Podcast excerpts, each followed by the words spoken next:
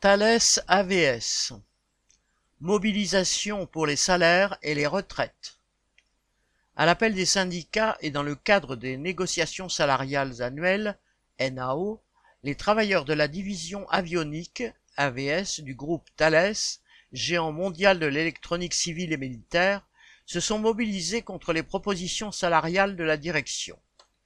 Les annonces sur la bonne santé du groupe Thales sont quasi quotidiennes et l'enrichissement continu de ce fleuron de l'armement français, champion du CAC 40, est énorme. Mardi 10 janvier, des demi-heures d'information syndicales ont réuni 170 personnes à Vélizy, Yvelines, 170 à Tonon-les-Bains, Haute-Savoie, plusieurs dizaines à Toulouse, Haute-Garonne.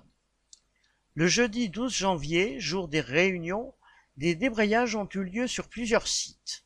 À Vélizy, ils étaient 80 sur l'ensemble des équipes pour réclamer 150 euros net pour tous. Une petite délégation du site d'à côté du groupe Dassault Systèmes est venue dire qu'ils étaient face à la même politique patronale et que l'expérience des débrayages communs de l'année passée est une perspective qu'ils ont en tête.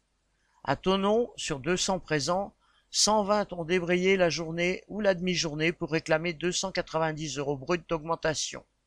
À Toulouse, pour leur quatrième journée de débrayage depuis début janvier, ils étaient plusieurs dizaines à débrayer une heure.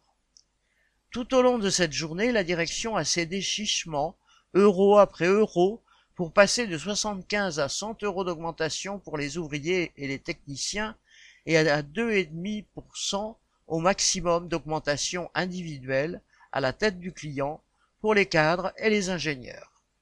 Dans ce contexte, se sont ajoutées les discussions et la colère suscitées par la taxe sur les retraites. Lors de la journée nationale du 19 janvier, les sites étaient désertés. Les manifestants, qui ont pu se retrouver, parfois difficilement comme à Paris, ont mesuré la force de leur nombre. Le lendemain, les discussions ont porté sur les suites de la lutte. Sur l'ensemble de la division AVS, des actions étaient prévues le jeudi 26 janvier. Correspondant Hello.